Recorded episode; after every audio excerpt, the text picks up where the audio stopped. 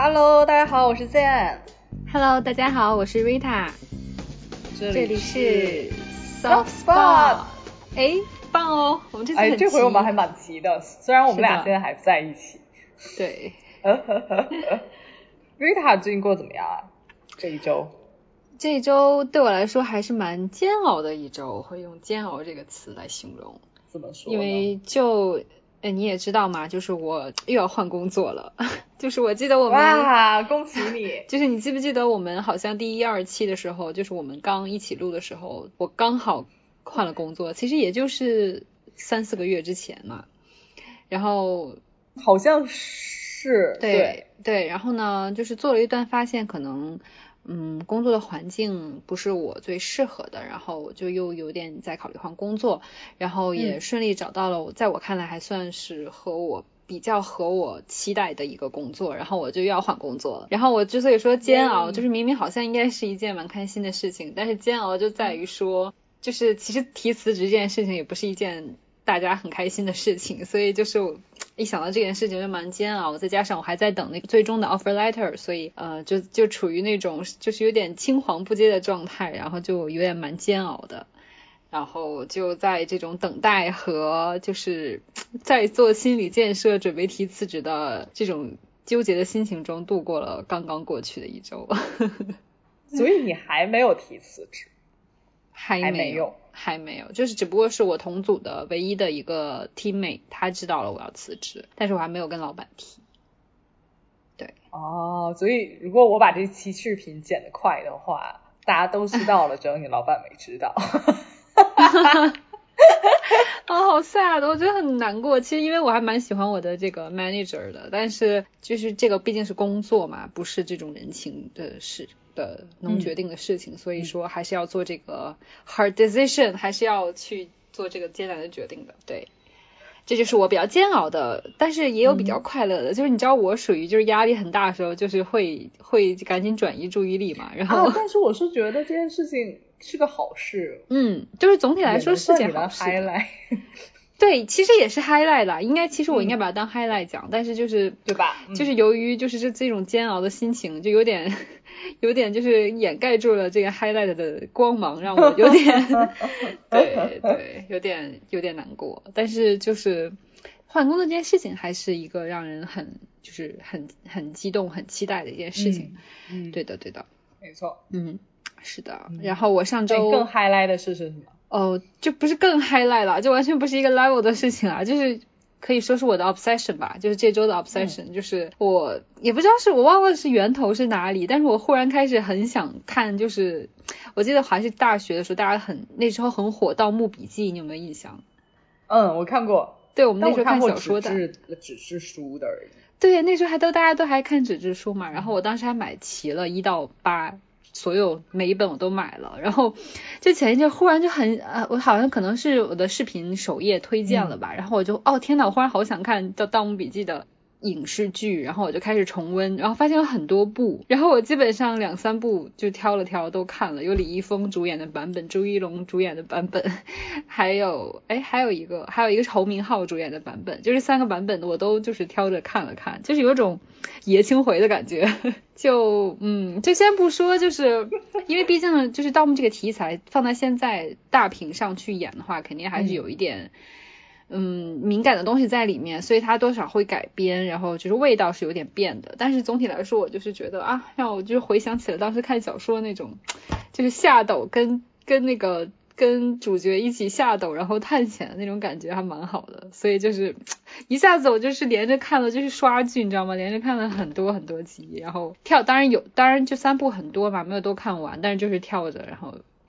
然后一边看一边回顾，就是大学时期那种追。盗墓笔记时候那种心情，然后觉得还蛮开心的，就是这是我这周的 obsession 吧。哦，这个就有点像我之前有一阵儿特别想看，但我没有去看剧场版，我就有一阵儿特别想重温《哈利波特》，然后我就去看《哈利波特》对吧？就是有时候忽然不知道是怎么回事，然后让你就是 trigger 了你，就让你去想去去重温。对对对对对对，是的，对对。然后我就重温，而且你前一阵不是也有重温那个《How I Met Your Mother》吗？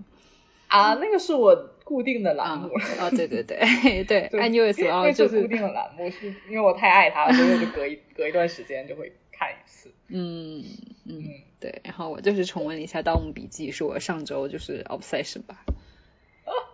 但我的上周的 obsession 也是我这一次的 highlight 哦的事情，就是我竟然上头了一个谈恋爱的韩剧。哇哦！就是大家都知道我的，我就是一个就是没有什么少女心的冷面都市丽人，所以就是为什么我把把它做成 highlight 这件事提出来，就是因为我觉得我通过这个剧找到了一丝丝我还有少女心的事实，所以我就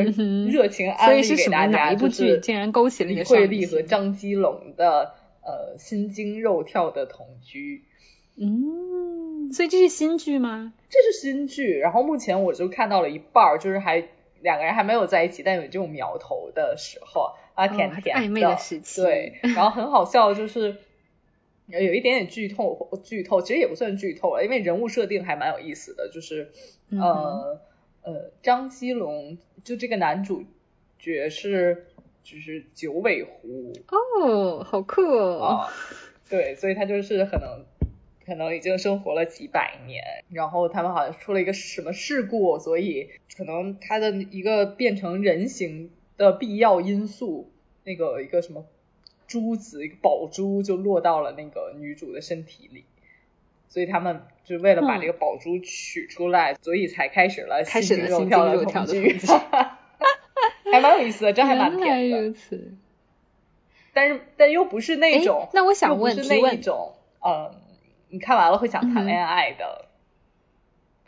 啊？演剧不会吗？不会，就是我是觉得为什么？第一可能就是因为人物设定上不是那种两个人都是人形。哎，所以女主也不是人吗？呃，女主是人，男主是九尾狐，就可能是因为九尾狐这个设定让你觉得。让我觉得说，哎，也不可能找到找到这种这种人，所以就是没有那种想我提问，所以我就想提问，在这里就想提问，就是那他这个电视剧，就因为他不，你不是说他变成人的这个要素的这个珠子到了女主的身体里，那现在所以他在整个剧的过程中，他都是狐狸的形态吗？不是啊，他是人啊。哎，可是他变成人的那个关键物品不是？没了吗？或者说在女主身体里吗？没有，就是他其实不是不是变成人形，他是想说他要从这种妖怪变成人类。哦，OK OK。但是哎，你知道吗？就是很多人其实很萌，就是这种九尾狐啊，就是这种设定人妖恋啊，就还是会就是生让人觉得很有少女心，很憧憬。就是大家当然都知道不人妖恋就是。一种杜撰出来的，或者我们想象中的，对，就是人妖恋啊，人跟狐狸难道不是人妖恋吗？就是很多人，哎，包括你知道，我最近在玩一个新的游戏手游，就是《光与夜之恋》，也是最近很火嘛，这个手游刚出来，然后其中一个男主也也是九尾狐，然后就大家他人气很高，因为其实大家很喜欢这种设定啊，所以我就想说，哎，不是应该还蛮萌的嘛？为什么你觉得没有恋爱？就可能，那就可能是我目前。没有恋恋爱的想法，哎，我不知道，但是可能也就是我还是本质上是一个都冷面都市丽人吧。哎，那他为什么让你就是很吸引你呢？因为就这种题材，比如说你平时是不会看的，但是这个为什么这么吸引你？那可能是男女演员长得都很好看吧。哦，OK，因为偶像剧，我觉得可，我觉得我我其实就是刚开始看，其实我都不知道剧情是怎么样的，我大概就是被李慧丽，呃，和他们之间之前网上有一个剧照，就是他们两个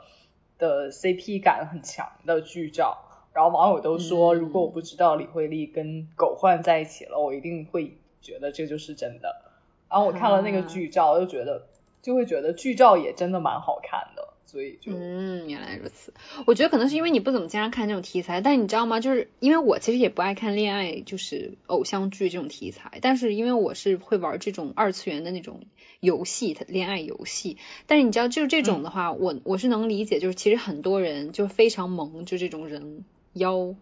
人和非人类之间的恋爱的。所以我觉得还是应该蛮，所以蛮戳大家的，可能会说是这样。哎，他会冒出狐狸耳朵吗？他不会耶，哎，后期会吗？因为我觉得是萌男点男主角不是那种萌萌的那种，是老狐狸设定吗？啊，对对对对对，就是一个还是成毕竟是千年狐妖了，百年千年狐妖，interesting。嗯，反正就还蛮可、啊蛮好蛮好玩的。OK，但是我然后我这一次的 low light 就真的非常天呐！所以我刚才我们就开始之前，我还我还听见讲了一下，就是速效救心丸，关键词是速效救心丸，怎么回事就是我？就是我第一次吃了速效救心丸怎丸，么回事？在上一周，很吓人就是呢。呃，我其实就在上周做着非常平常的嗯事情，然后我还当时那天北京下雨，然后我还计跟朋友计划说要冒雨去吃火锅，然后我就在出发的大概前一个小时。我不记得我在干嘛，但是绝对是非常平常的事情。然后我就突然觉得心脏很疼，很吓人呢。哦然后对，然后我就情急之下就找找出了家里有的速效救心丸。哦天呐，你哎，你还有背这个，哦有点厉害。我不知道是，我就记得家里有，但我不知道是什么时候，因为可能是我妈妈来的时候，会家里会会常备一些常备药这种吧，动常备药，然后就刚好有，嗯嗯嗯，然后就吃完了就就好了。嗯，还所以是有用的。对对，所以就是，但是我现在就嗯很心有余悸在这件事情上，感觉到了一种怎么说，就是心肌梗之前的那种感觉。我觉得可能心肌梗的病人会比我更，比我上一啊，次更所以为什么会这样？严重，但是我就觉得一定是这种这种这种心脏的疼痛感。我不知道为什么会这样，所以我还计划说要去检查一下。我觉得一定要检查一下。那你嗯就是前一天，比如是没休息好吗？或者没有吃好东西之类的？其实我没有太多的，就不会是太太不常规的活动，因为我也没有前一天喝，比如说喝大酒啊，嗯或者怎么样，或者就是熬了一夜呀、还有怎么样都没有，就嗯很平常的那一天，在很平常的时间里，嗯，所以我就觉得说可能身体进入了一个危险区域，嗯，所以就把它做成我的我我觉得一定要去检查一下。这个非常 low 的 low 来。这个真的是，就是很，就是我觉得也提醒大家，哦就是家里要常备急救救药物，就是可能跟年龄也嗯没有关系，对，嗯嗯嗯。哎，你知道吗？说起这个，你知道我有心脏拯救者培训证书吗？就是我是我是有认证可以给人做心脏复苏的，大家都看不到，但我在正在看，正在看北京急救中心发的证书卡。刚刚他刚刚他不经意的拿出来的时候，我还想说这个人为什么要拿银行卡 在看？不是吧，对，我觉得大家是要学习一、嗯一点，就是急救的这些小知识，因为我当时在学这个培训的时候，其实就有讲说，其实我们看电视剧，或者说我们日常听说，就是谁心梗了，或者是发一些特殊情况的时候，就赶紧打幺二零。但是其实，在幺二零来之前，幺二零是要至少要十几分钟、二十分钟。才会来，但其实心脏最佳拯救期也就是你刚会出现问题时候的几分钟，所以就是你你要是能在当时，比如说你立刻吃了速效救心丸也好，就不严重的情况下，或者是很严重的情况下，你能及时做了心心肺复苏的话，是给你的就是就是你能复活的几几率是要增加很多很多的，所以大家要学习一点急救知识，然后备好常备药。啊。好的，嗯那我应该是的再去买一瓶备着。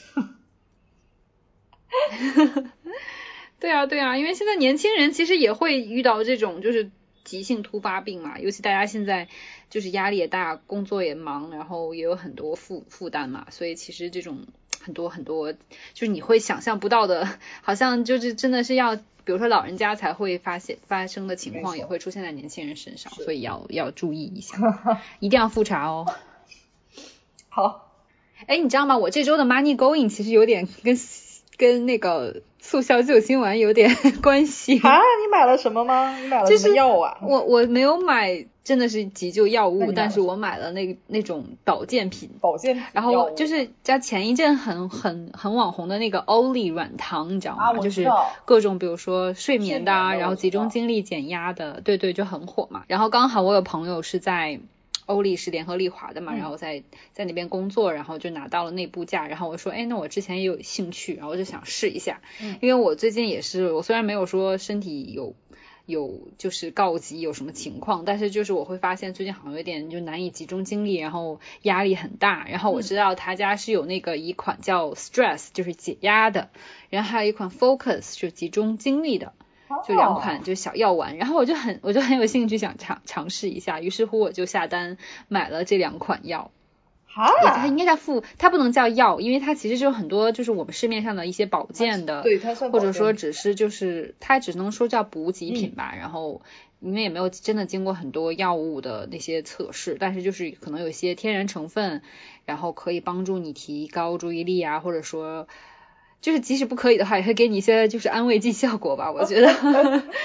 然后我就想说尝试一下，哦对，让自己焕发精力，然后能更集中精力，是软然后糖吗？压力减小你。买的那两个，对，它其实就有点像我们小时候吃的那种水果软糖，你知道小时候会吃那种维生素的那种小软糖，啊，有的，现在也有卖的的小熊软糖，但它也是做成了软糖的那种，然后就是每天吃两粒。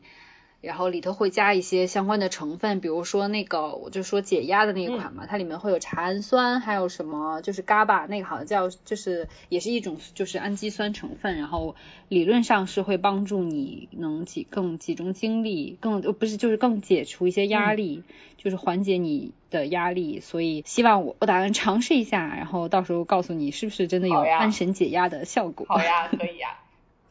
对，这是我这周买的一个，我觉得还想蛮想分享一下的宝贝吧。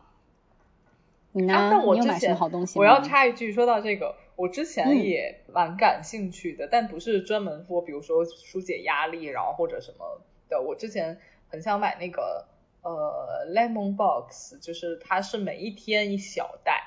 然后它一小袋会会给你会给你啊，我知道那一种。每一天必备的对维生素、啊、一天的补给或者是钙片啊等等，然后你就只要一天就把嗯那一小袋吃完了就可以。对我之前也有吃过这种的，我觉得就是不放心的朋友，可以比如说先去医生那里问一下，就是然后有没有什么可以补充的，比如说我就是会面临一些，比如无法集中精力啊，或者眼睛酸痛啊，那我适不适合比如说吃它的这个补给品？就当然除了药物之外，因为有时候其实你并不太需要，真的就是说到治病那个地步，然后我可能想补充点维 C 啊，就吃一点这种，就也算是。就是给自己养生吧，我觉得这也属于那种 养生的一种，对不对？就是非中药养生。对，对的，对的，对的。是没错。嗯，所以你这周买了什么好东西吗？Where's your money going？我这一周呃，其实要说花到的钱或者推荐的好物，我其实要跟大家推荐的是我已经买过，然后然后我又复购了的东西。我忘了我之前有没有说啊，嗯但是就是是花王的洗衣凝珠。嗯 然后之前我其实是第一次买是在山姆买的，然后大概算下来就是五十颗，平均一颗可能也就一块多钱的样子哦啊。但之前其实我的朋友也给我过满瓶的洗衣凝珠，就是他说你你家有养狗的话，你就是可以买这种。它可以除一些螨嘛，洗的时候，我也觉得味道非常好闻，但我还是复购了花王，是可能就是因为我觉得可能相对其他的，它性价比是我用过之后比较高的。然后我自己其实就嗯每一周大概要洗四次左右衣服，夏天的话可能会比这个频率更高一点儿，然后。如果我这一周运动频率非常高的话，就大概的也都在五次以上。对，所以，但是我、嗯、我自己觉得洗衣凝珠这个东西就是让我觉得非常好。怎么讲？为什么？它跟洗衣液有什么区别它其实就是我会觉得说，它和洗衣液相比哦，我会觉得洗衣凝珠这个东西就是刚刚好的量。啊，它就是一颗嘛，就是对，你就是把这一颗衣衣服多少，对你就是把这一颗往里一放，就大概就是这么多。因为我如果是放洗衣液的话，我总怕它多了不够了，对，嗯所以我每次就放，基本上或者说哪天手抖就会放一堆。然后洗衣凝珠的话，它可能相对洗衣液会更浓缩，嗯。嗯嗯嗯。所以我就是觉得也蛮好的，很方便，而且我记得都是有，比如说抑菌效果，然后还有一些，比如说还，我不知道你那款带不带那个，其实还带柔顺剂有的，就是都有，啊，我、嗯。我那个带，但是我自己觉得还会再加。还会，我对我自己还会再加一点柔顺剂，尤其在洗一些比较硬的，比如说牛仔裤啊什么的。当然嗯你，当然嗯就是大家可能就说洗牛仔裤你不要用这种很柔顺的东西，牛仔裤就要那种有型啊什么的。但是我不行，我就是很喜欢每次都放一对柔软的触感，对，尤其或者洗床单啊什么的，我就会嗯更放更多的柔软剂进去。明白。哎，我有一个 tip 给你，哎就是是什么？就是如果你洗运动的衣服，不要加柔顺剂。嗯，对，运动的衣服是不 OK 的，是不可以加柔顺剂的，因为它是有那种弹性纤维在里面，你那个柔顺剂就它不需要柔顺，它需要保持它的那些弹力和它纤维的那个韧性，所以你加柔顺剂对它来说不是好事情。啊，嗯，对的，对的，对那的。我我想请问，因为因为我坦白说，我的运动的衣服一般来说也会和平时的衣服一起洗，我没有习惯说单独把它拿出来洗，可能也是因为我没有那么多运动的衣服来回 换洗 来回换洗，对，所以你会说把它们都单独拿出来洗吗？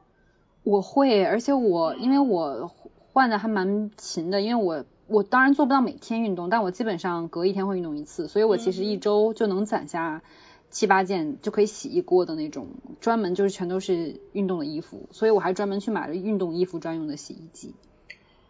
啊，你真是一个讲究对人哎。对的，然后它里面成分可能就不会伤到你那个运动衣服，因为很多它的成分其实都蛮像的，然后它的特征可能就是它不太能经受，比如柔顺剂啊，然后你需要更多抑菌的成分啊，然后所以它其实是有你可以搜到，就是网上有一些专门清洗运动衣物的的那种洗洁剂。然后，然后我也会专门就是攒一锅，就是全都是运动的衣服，然后冷水、冷低温，然后用它专门的洗衣剂。然后我还很喜欢用留香珠，洗衣留香珠，就是因为你知道运动衣服我用过哎，但是我我不能接受洗衣留香珠哎，你是觉得它太香吗？哈，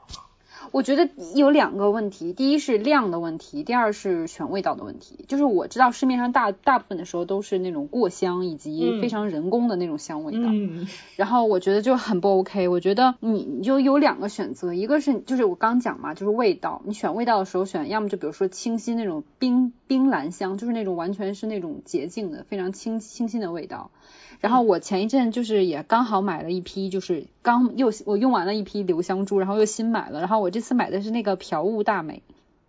PWU 吧那个牌子，然后我就是买了两款味道，就是有其中一个味道就是我讲那种很很清凉的味味道，它叫冬日旷野，然后它那个味道就是。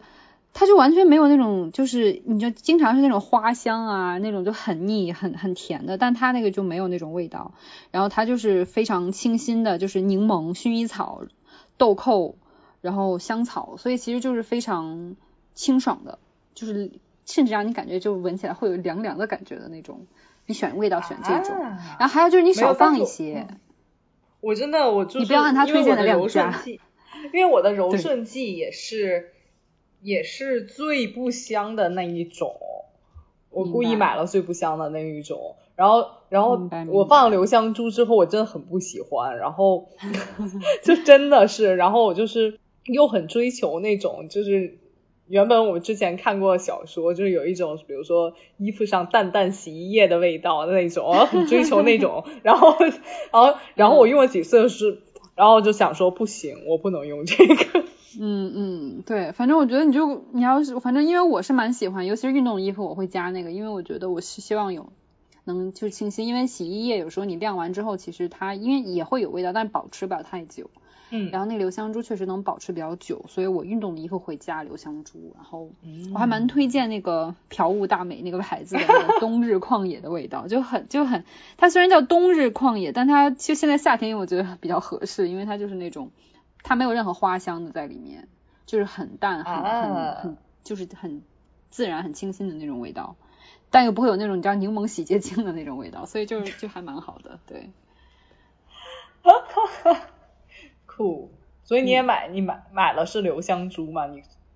对的，我也我这次这周也买了留香珠，然后我还蛮开心的。但我我买了海，我除了冬日旷野，我还买了那个夏威夷海岸那一款，然后那个就稍微让我会觉听起来得很对。然后我看它的那个味道也是，他说前调是清新空气和草本，然后中调是薄荷和迷迭香，后调是琥珀和雪松。你看这种味道就就不会让你觉得有花香，就会我清新不会。觉得有花香，但为什么我隐约还是有一种担忧？我明白你 试完之后跟我说，事实上也是，其实我觉得没有冬日旷野那么清新。啊，你都用反而觉得？对两两款我都、嗯哦，那个我没有还没有加到洗衣的那个洗衣机里用，冬日旷野我用了，然后确实嗯我觉得非、非常 OK 的。但是那个夏夏夏威夷那款，我只是打开闻了一下。当然，你嗯打开闻的时候肯定是最最强的，因为都珠子都在里面，然后我会觉得有点啊，好像没有我想象的那么的夏对吧？威夷，就是听起来就是那种 对人工很很人工的，有一点有一点，对吧？嗯对，这个就因人而异啦，对对对，嗯，然后我还要说一下我，我上一周还花了一部分钱在，我又开通了一个会员，我真的是就是自从自从开了一个会员之后，就在这一条路上一发不可收拾的不断在开会员。这种东西就是一和零的，就是一旦你破了这个戒，然后就会一发不可收拾了。我对，就是就是我我就买了那个番茄影视的会员，番茄影视是一个 A P P，啊，我没听说过哎，介绍一下。它是这样，它其实也是我之前用人人视频看东西的时候嗯，偶然发现的。偶然发现的，因为我想说我要看电影，然后后来就是人人影视就就就就刚好看到人人影视上有那个界面，然后我就点进去，然后就下载了这个 APP。我为什么要开会员呢？其实也是因为我们之前聊过的，因为不可不可说的原因，其实我们人人字幕组和人人影视都看不了了嘛，然后所以有嗯美剧啊、日剧、韩剧我都是从网盘下载下来，然后再放到移动的移动硬移动硬盘啊或者 U 盘里面，再插到电视上看。嗯，所以其实就很多步骤吧。对对，对，然后呃，电影的话，因为我我自己下了这个番茄 A 一番茄影视 A P P，嗯，之后我就会发现它的片源非常广，资源很好，然后基本上我想看到的，不管多冷门的电影都会有。哦，有点意思，是的我也去看一看。嗯，对，所以我就是，我就我就想说，那我就只是剧通过麻烦一点，然后能能省事儿一点的的，我我就开始开通会员。哎，那我可以问一下，这个会员就是它会跟腾讯或者爱奇艺那样子的价格吗？还是说更贵或者说更便宜？我觉得差不多哎，可能便宜一点点，因为我没有我我自己是不没开腾讯什么爱奇艺的会员的，嗯嗯嗯嗯，所以、嗯然后我就开了大概一年的电影会员。嗯，哦，它是只是电影和电视剧都可以吗？你说的电影会员，它那个能看电 A 影 P P 大概就是电影。嗯嗯，有一些跟电视剧相关的，也只不过是可能日剧会出一个单独的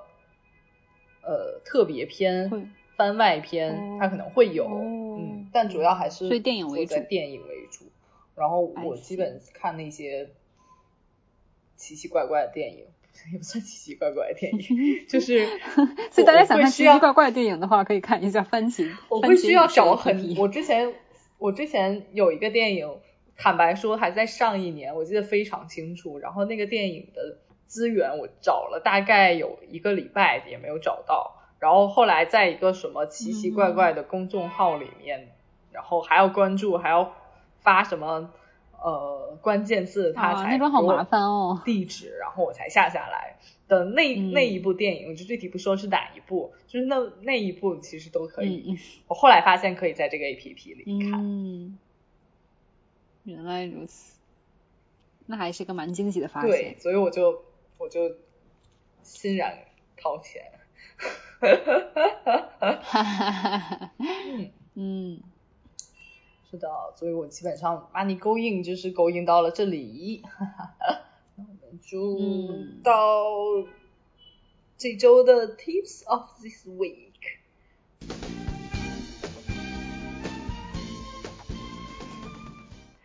哎，我我是就是，我觉得我这个 tip 应应该叫一个 tip 嘛，就是我最近。嗯，就是又有点跟时间管理有关的这么一个 tip，想跟大家分享。就是，但是我想请问，你都已经就是是一个即将离离开这份工作，开始新工作的人，你现在还是要时间，就是深刻的时间管理吗？就是我这个人其实是蛮强迫症的，就是我是会就是要么就非常懒，然后要么就是那种打了鸡血的那种，就我今天一定要就是。按照我的 schedule，然后一就是做一件一件一件事情，然后就 check check check 那样子。然后我最近就发现，就是一个很懒人的方法，就是设很多很多闹钟。就是我，就是你知道，平时的话，我们不是会，就是小时候尤其会做这种事情，就比如说今天起床九点到十点我做这个，十点到十一点我做这个，十二点到十三点。会列，但我但我后来发现，我列的从来也不不够实际，然后也执行不下去。对，然后我到现在也还是会做这种事情，然后经常也是就是没有办法做到，但是我就是最近我就是在写下这个 list 之外，我我会再设闹钟，因为有时候你就到那个点，你就自己就去干别的了，或者你就继续再做一件事情，然后我这次干脆就是设闹钟，设比如说十个闹钟，然后就比如说，因为我比如说有时间是这样做，那我就是就是真的就是设闹钟，八点我是一个闹钟。然后比如说起床，然后之后十点，比如说我是确定我要去健身房运动，然后我十点就就九点五十左右会设一个闹钟，然后它就会响，然后就是而且你知道苹果，我不知道，我觉得其他手机肯定也带这个功能，就是它是比如说闹钟说它闹钟是可以就是写它是什么的闹钟，嗯，就是你其实可以修改，它不就是它不是那种闹钟一、闹钟二、闹钟三，它就是是，对，它就是运动，比如说我设成运动，我设成那种比如说。啊，该读书了，然后比如说是该出门去超超市采购，我就设很多很多闹钟，就即使是很小的事情，我还是会设闹钟。然后我那天践行了一下，发现是还是蛮有用的，因为平时的话我就会坐在那里，然后时间到了我就假装没看见，然后我该干嘛干嘛。尤其是那种，就是你知道很容易做的一件事情，就是比如说十点我设去去去休息一下，那十点我基本上是可以做到休息一下的。但是比如说十二点，比如休息完了，我要开始去做再做下一件比较比较说你。之前不太想做的工作，比如说我加班，那有时候你就不做了。但是设个闹钟，反正我试了一下，当然我我觉得可能也是还就是不想做的人还是不会做的。但是我试了一下，设了个闹钟，哎，好像还有点用。啊，对对，所以我觉得就是就当一个 tip，或者说是那种非常想执行 list，但是就总是做不到的人，我可以推荐给大家这一个小小的去多多尝试一下也没有坏处的这么一个时间管理的 tip。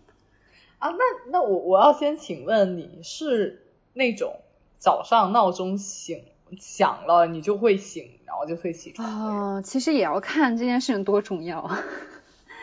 就是我基本上如果确定，比如尤其是要出门的时候，我基本上肯定会就起来了。明白？那你是把大块都设成闹钟吗？对，就是以单位，就是做事情单位那样子是吗。那如果比如说。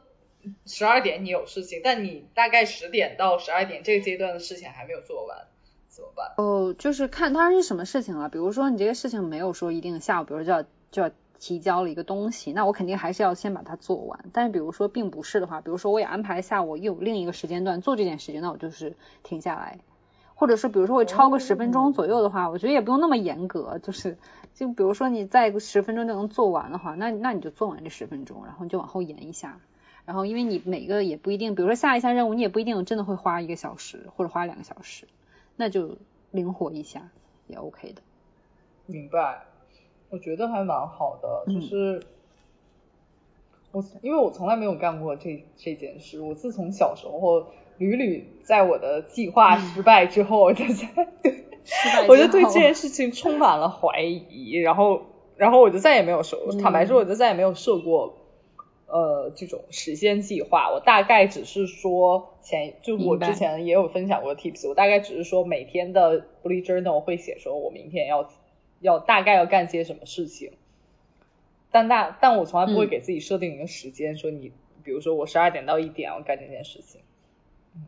嗯，所以就是我我觉得还蛮有意思的，我觉得我觉得可以先从，如果是我的话，我就会先从。一些特别固定要做的事情着手，先设，比如说我大概会设一个九点半去遛狗的闹钟，这种，哦，嗯，蛮好的，提醒了我，嗯嗯嗯，啊，我之前下过一个 A P P 也是类似这一种，它会在定时定点提醒你，我觉得我可以分享给你，就叫它叫 Sorted，就是 S O R T E D，嗯。嗯，它是，它是一个 A P P，然后它会规定你每每一天的日程，你干了什么，你它也可以在里面 check，然后它，然后到时间它也可以，它会响了提来提醒你，啊，对。OK，哎，但你知道我有一个更方便的，哎，就以这也不叫更方便吧，就是尤其是因为我们现在每个人基本上都生活在微信里，对不对？就是经常会看微信。然后其实就是你要是想，比如说写一个时间的 list 也好，或者说你想去外面购物的 list，其实你就不用专门再下一个 APP 去记录，你其实在微信里就能完成。对啊，你不用，你在微信你就可以完成了，你知道吗？就是你到微信，然后就是收藏，你进收藏，就收藏。我们平常更习惯，就比如说收藏一个链接啊，收藏一个文件啊。但其实收藏之外，你会发现，其实收藏的右上角还有一个加号。然后你点开这个加号的话，你是可以制作 list 的，你是可以制作你今天要做的事情，包括一段语音也好，包括一个 list 也好。对，哦，你是可以写一个文件或者写一个 list 的。然后你就比如说你写下今天它是可以有一个就是做一个 list，然后今天你要做的事情一二三四，然后你列完这个之后，然后你再你可以把它在聊天中置顶，然后所以你以后一打开微信，它的最上面不是聊天，而是你你当时置顶的那条笔记，所以你一打开微信随时就可以看到。我觉得这个适合就比如说你是要经常用微信，然后你工作也是要跟比如说。呃，通过微信去实现啊，然后你就可以。但它不会定时提醒你。在你的微信里面就可以了，就不用下载其他。对，它没有这个功能，但它就是只是能说做一个提醒。啊，这个这个是我新学到的诶。对啊。对吧？我也是最。对呀，你为什么不把这个当 tips 分享？对，但是这个不能想啊，这个不像闹钟一样可以响。对啊，所以就是，所以我就买了那个，我买，我当时。就是我可能又要做这个 list 的置顶微信，然后我同事要再设吧。所以，所以我当时就买了那个那个 A P P，那个 A P P 大概是我两年前买的。然后，我当时是为什么？我当时是因为我有一阵集中要出差，然后有很多日程，所以我就把那些放在日程，点在日程里。然后呢，同时我要就是我出差的时候，同时又有一些任务要完成。所以我就当时下那个纸，把说把日程和要完成的事情整合在一起。嗯，所以嗯，所以我就当时下那个，我自己还觉得蛮好用的。如果有兴趣，也可以试一试。嗯嗯。哎，那你的 tips 是什么？啊，我的 tips，其实我这个 tips 也是想跟大家讨论的，就是我 tips 就是也是我这一周的感悟，就是你要尽力的。躲开一切让自己可能可能会让自己不开心的事情，然后保持情绪在一个稳定值的情况下，然后我自我自己是实践过后，觉得这这个这个这样会让我自己的头脑更加清晰。我觉得这个非常对，但我觉得非常难，因为我其实是一个很会给自己。很多压力，没必要的压力，然后会让自己情绪不太好，但是又不太会疏通的。所以你是怎么能做到？比如说，OK，我这周就是有几件事情会让我很不开心，我就是没有办法让它把它放到一边。你会怎么做？然后让你保持一个比较心情愉悦的状态呢？我其实就非常简单，我就直接躲，就是逃避无逃避可耻但有用是吗？对，其实就是，但也不是说我就是是这样，因为我自己了解自己是一个非常容易被事情影响情绪的人。嗯嗯，大家其实都会吧，我就是。对，所以我这一周就开始做的这个努力，就比如说，我我不是说逃避逃避他，我是就完全不管他，就是比如说我这件事情一定要做，但我就逃避他，我就是不管他，不管不管别人怎么讲，然后就是自己撂一个摊子就走，其实不是，我我指的逃避是，比如说我举个例子，大家就能理解了，就是，嗯，我今天其实。我今天其实就是很想要好好休息，因为我这一礼拜都很累。那我知道今，比如说今天有人找我，然后呢，我知道这个人是会让我很不开心的人，或者说他找我的事情会可能会让我很不开心。那我其实就会试着屏蔽一些这样的信息。就可能我大概会说，那我们工作日再说吧，或者说我们晚点再说。哎，那这个，哎，我会这样，但是这样之后还，我就会这件事情会就是好像被我置顶在了 我的脑海里一样，就会时不时的想起，不会吗？我其实说的就是这种，你知道吗？就是我知道我没有办法逃避，然后或者他还是会出现，就是他还我还是要解决，然后 OK，那我暂时先放一放，但是其实我没有办法放完全放下，他就不停的还是会隔一会儿就出现一下。怎么办？我其实跟你是差不多，就是的人，所以我其实也会说，那会不会他找我真的有急事？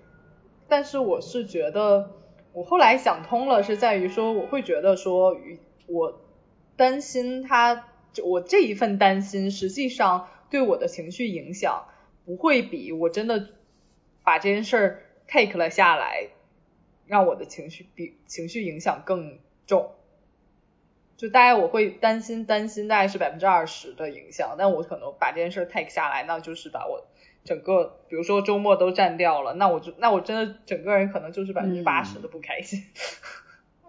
所以我大概会会接受他给我带来的百分之八十百分之百，而且。说实在的，我我是觉得，如果这个这个真的有什么急事，他 anyway 也会找到你的电话号码，嗯，会通过各种途径找到你这个人。那我觉得就是没必要太过在于说让别人开心。我们有时候确实是觉得说有可能是让别人开心，反而让自己更不开心了，这其实是不对的。所以就是。同样，我觉得也是不要怕得罪别人，不要觉得说那我我我让人家等了一会儿啊，或者说我就是怎么样，我觉得不不，就是你不要怕得罪别人，就是你的准则第一位应该是做让你开心的事情。哦，但我觉得这个好难哦，就是现实中有时候很难。对，但是我觉得这个是要不断洗练的一种状态。嗯嗯嗯，就算你。你就相信，在这个世界上，就算你非常注意了，你还是会无 意中得罪非常多的人，不会少的。然后你可能也会被被不断的被八卦，这个想象会快会。因为其实我最近也在思考这个问题，就是就不一样。就是有时候我就想说，比如说遇到一件非常让我不爽、不开心，或者但我又觉得不得不做的事情的时候，我应该就是再难受，就像你说的，比如说当下会让我百分之八十的不开心，你把它立刻解决掉呢，还是应该先放一放，然后暂时缓解一下？就是我其实也是在做这个 balance，然后在 就是就像像其实就像我，比如说我需要。提辞职这件事情，然后我也是，就是不停的在我脑后，他会在那里。然后呢，但是他就是尤其又是那种解决不了的事情，其实是更让人难难受的。就比如说你说 OK，那我们工作日再去讨论这件事情，其实是有一个给定的这个期限的。但是你知道，有的事情就是那种你就没有办法，没有办法知道什么时候就是解决，然后什么时候忽然出现的时候，就是这种时候是我觉得是最崩溃的。你有没有好的 tip，段老师？我觉得是这样的，嗯。是这样的，我我是觉得说这个是要分开的，是的，嗯，去去辨别的事情。我觉得这件事情就是，我说，比如说我说工作日再说吧，这件事情，更多的是更多的是我要帮别人来解决问题，嗯，那这个可能这个结果更倾向于对别人有利，嗯，那其实明白。说白了就是消费我自己的情绪，去为了别人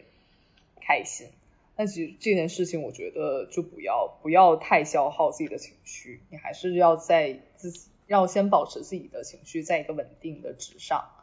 哦，嗯但是如果这件事，比如说像像你刚才说的离职的这件事情，是我可能消磨了一些情绪，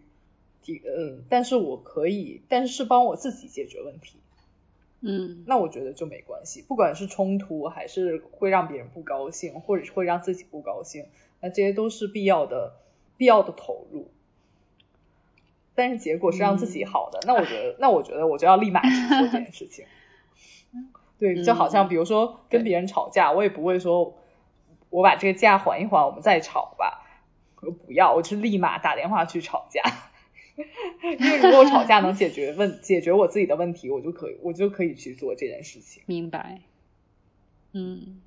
就情绪控制、情绪管理，其实是一个非常，我觉得是一生都需要去做的这么一个功课，还真的是蛮难的。就有的时候道理你都懂，然后但是又很难说立刻去做一个调整，所以还真的是蛮难的。嗯，我我自己是这通过这种习练，我会我会把它分成几步。就第一步，其实我觉得也是我觉得说要深入思考的事情，就是你要先要接受自己是一个会被情绪化、会被影响的人。嗯也蛮难的，因为我们觉得好多时候其实是不能接受，我不能接受自己是这种，我就是对吧？就是我觉得自己是可以 可以嗯，包容情绪，对，可以控制的，一个可以控对。制但是我后来发现我不是 也不是我不是，就是我是一个很容易被影响的，那我就接受它，我是一个被容易被影响的人。在这个前提下呢，我可能会把这些嗯事情拆解掉。嗯，就是第二步，我觉得就是嗯要细心的发现自己哪些事情会被影响，很很影响情绪。嗯，了解自己，对的，我觉得就是比如说我自己的话，我我会被比比较低效啊，或者说比较无没有逻辑的人，或者这件事情放在放在这儿，我就会很被影响到，我的情绪值可能会达到一个非常高的点，然后或者说这这件事情我了解过后，我的情绪值就会变得非常大，那我可能就要适当的逃避这这这件事情了。就比如说我今天的情绪，我的打定主意，我今天加班的比例就到百分之五十或以下。那如果我、嗯。如果一件事情突然出来，然后我又发现这件事情一定是让我情绪值很很高或很低的时候，我就适当的要躲掉这件事情，放一放。就躲掉它。嗯。嗯，嗯，就对。逃避，就我 逃避我就让我想起了用。，对，对但有用，对。但我我就想起来，就是我们做冥想的时候，我觉得有个非常新鲜的概念，就是就是一开始我会觉得说，我做冥想，比如带着烦心的事情做的时候，我还以为他给我的引导会是说啊，你你就忘掉它，或者暂暂暂时放下它。但是其实你会就是好的那种冥想会告诉你说，就让你去先发嗯现它，让你先接受你是在经历这个情绪的这个认知，你要是认知到，你反而不是说去就是立刻说是否定自己，像你嗯。说的，不是说去嗯。否定说我我怎么这样，而是说 OK，我现在就是在经历这个，我认识到它，然后你就做到一个有点像置身事外一样的去看这件事情吧，客观的说 OK，我现在在经历这件事情，然后像你说的是我我为什么会经历这件事情，然后你再去脱离开来看，然后可能你会说。那你现在可能反而能做到说先放一放，或者说 OK 我去做一个决定，说我先放一放，或者说没办法，我现在就要克服它，我就要去做这件事情。所以其实我觉得你说的还蛮对的，我就是觉得先要说你去接受对不要做一些情绪对抗，你就还是要对，坦然的先接受这些事情，然后你才能处处理这些事情。那如果你做情绪对抗，实际上对精力也是一个很好很大的消耗。你可能本来本来没完成这件事情，你就要花百分之八十的精力了，然后你还要再多花百分之二十去先做一些情绪对抗，再解决，那其实就是完全嗯浪费了很多精力在这里。所以没错这没错对，所以我就觉得说很重要的一点就是先让自己先让自己变成一个开心的人，这个是完全就是第一。条准则，因为我们因为其实就是开心的时候，你就会忽略很多不爽的事情，你就会原谅很多不爽的人。整个开心的时候，可能你整个事情的进展会比你可能不开心、情绪就很不好的时候更 smoothly 处理这件事情。所以，嗯，我我我自己